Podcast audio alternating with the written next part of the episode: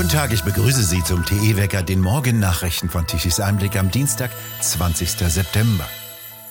US-Präsident Joe Biden hat das Ende der Pandemie in den USA erklärt. Das größte Land der westlichen Welt setzt damit Akzente, doch in Deutschland will man offenbar nichts davon wissen. Tichys Einblick hat das Bundesministerium für Gesundheit angefragt, wie dieser Schritt zu bewerten sei und wann und unter welchen Umständen eine ähnliche Ankündigung hierzulande zu erwarten sei. Das Bundesministerium für Gesundheit teilte auf Anfrage von Tichys Einblick mit, was in anderen Ländern geschehe, interessiere hier nicht. Allerdings hatte das Bundesministerium selbst häufiger betont, dass die Pandemie ein globales Phänomen sei. Die Antwort darauf, wann die Pandemie beendet sei, verwundert umso mehr. Die Pandemie könne nur die Weltgesundheitsorganisation WHO für beendet erklären. Sitzt also der Souverän deutscher Gesundheitspolitik in Genf? So die Frage bei Tichys Einblick. Offenbar will Lauterbach nicht einmal für die eigenen Maßnahmen verantwortlich sein und sieht sich schlicht als ausführende Gewalt eines UN-Organes, nicht des deutschen Volkes, wohlgemerkt.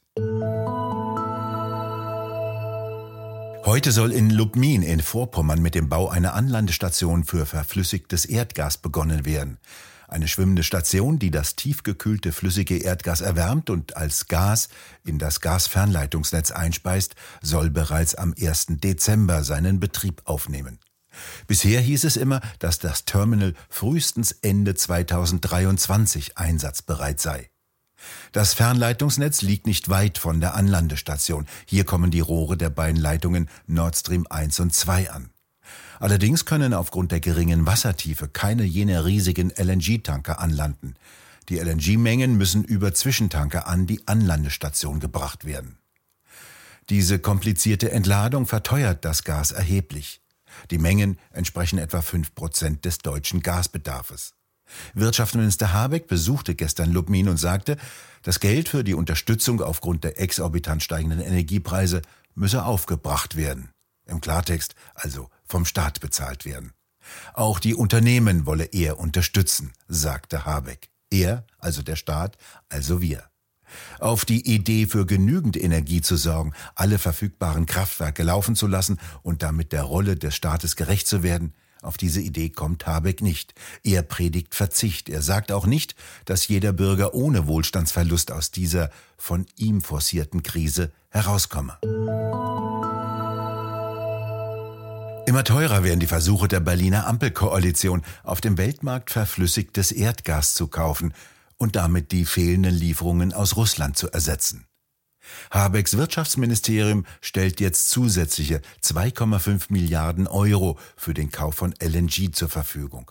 Bislang hat die Ampelregierung 1,5 Milliarden Euro für den Kauf von 0,95 Terawattstunden Erdgas ausgegeben, wie aus einem Dokument hervorgeht, das der Nachrichtenagentur Bloomberg vorliegt. Ursprünglich waren 1,5 Milliarden Euro für Gaseinkäufe vorgesehen. Diese Mittel sind jetzt fast erschöpft. Jetzt hat die Regierung dem Dokument zufolge weitere zweieinhalb Milliarden Euro in den Nachtragshaushalt eingestellt. Insgesamt wurden Kreditlinien in Höhe von bis zu 15 Milliarden Euro in Tranchen verteilt für die Finanzierung des Gaseinkaufes bereitgestellt. Die erste sogenannte schwimmende Speicher- und Regasifizierungsanlage in Wilhelmshaven soll bis zum 21. Dezember in Betrieb gehen, mit einer geplanten Pipeline-Kapazität von 5 Milliarden Kubikmetern und erwarteten monatlichen Durchschnittskosten von knapp 5 Millionen Dollar. Brunsbüttel soll an eine Pipeline mit einer Kapazität von bis zu 5 Milliarden Kubikmetern angeschlossen werden. Die monatlichen Mietkosten auf 10-Jahres-Basis belaufen sich hier auf 4,2 Millionen US-Dollar. Die Opposition bezeichnet den Plan für die schwimmenden Terminals als Schwindel.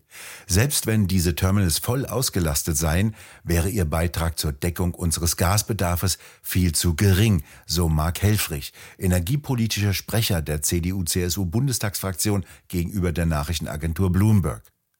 Über die Gasleitung Nord Stream 1 kann eine Menge von 55 Milliarden Kubikmeter Gas pro Jahr geleitet werden.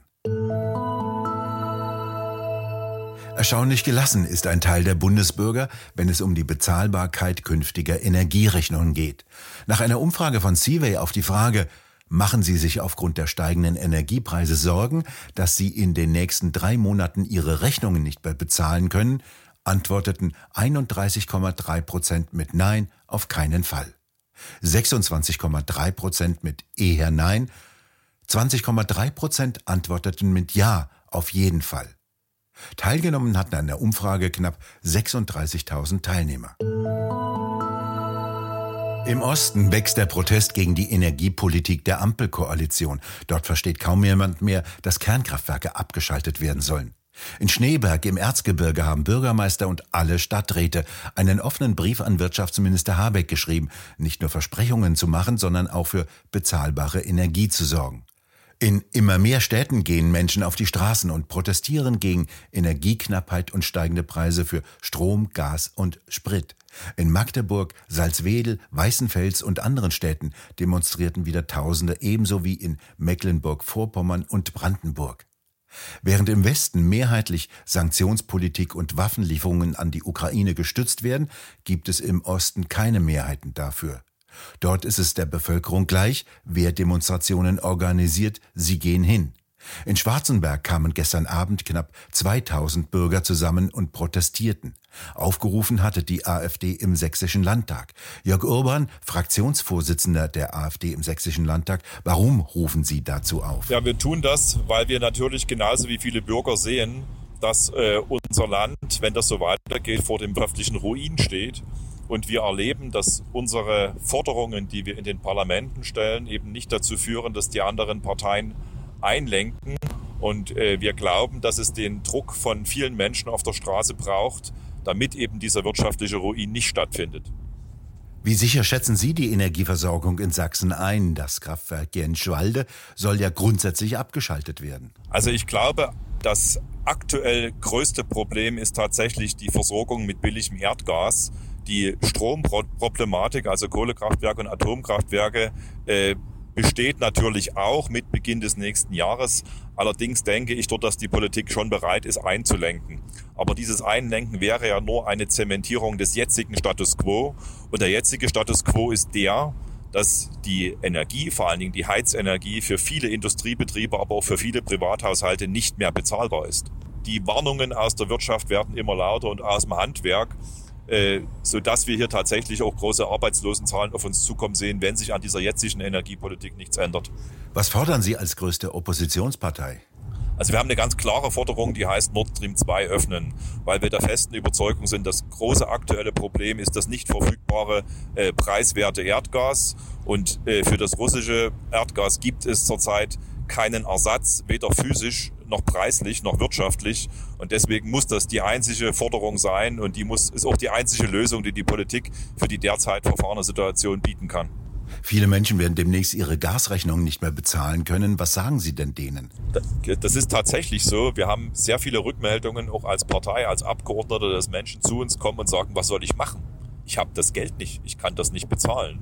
Und äh, da können wir als, als Politiker natürlich sagen, ich kann Ihre Rechnung auch nicht bezahlen, aber Sie haben das Recht, demonstrieren zu gehen. Sie können die Politik zwingen, dafür zu sorgen, dass ihre Gaspreise wieder bezahlbar sind. Mit 56 Prozent ist die Hälfte der Deutschen der Ansicht, dass EU-Kommissionspräsidentin von der Leyen den Herausforderungen nicht gewachsen sei. 30 Prozent sind vom Gegenteil überzeugt, 14 Prozent unentschieden. Dies ergab eine neue Umfrage von Seaway. Doch knapp die Hälfte der grünen Wähler hält von der Leyen für kompetent, um sich den derzeitigen Herausforderungen der EU zu stellen. Die Tagesschau hat ihr journalistisches Waterloo eingeräumt. Die Geschichte über einen Fernseher, der Strom produziert, war frei erfunden. Wie bereits mehrfach berichtet, sendete die ARD-Korrespondentin aus Südafrika einen Report über einen afrikanischen Erfinder, der ein Perpetuum mobile präsentierte. Er will einen wundersamen Fernseher erfunden haben, der keinen Strom verbraucht, sondern sogar Strom produziert, wenn er ausgeschaltet ist. Warum sich diese Erfindung nicht durchsetze, erklärte die Korrespondentin mit Rassismus. Afrikaner würden eben nicht ernst genommen. Heute wird es noch einmal wechselhaft mit einzelnen Schauern. Die Temperaturen schwanken zwischen 14 und 16 Grad. Und danach löst ein ausgeprägtes Hochdruckgebiet den Tiefdruckeinfluss ab, der das sehr regnerische und kalte Wetter in den vergangenen Tagen bestimmt hat. Von Westen her wird es morgen wieder wärmer. Allerdings die Nächte werden weiterhin kalt, mit Temperaturen um die 5 Grad bleiben. Wir bedanken uns fürs Zuhören. Schön wäre es, wenn Sie uns weiterempfehlen.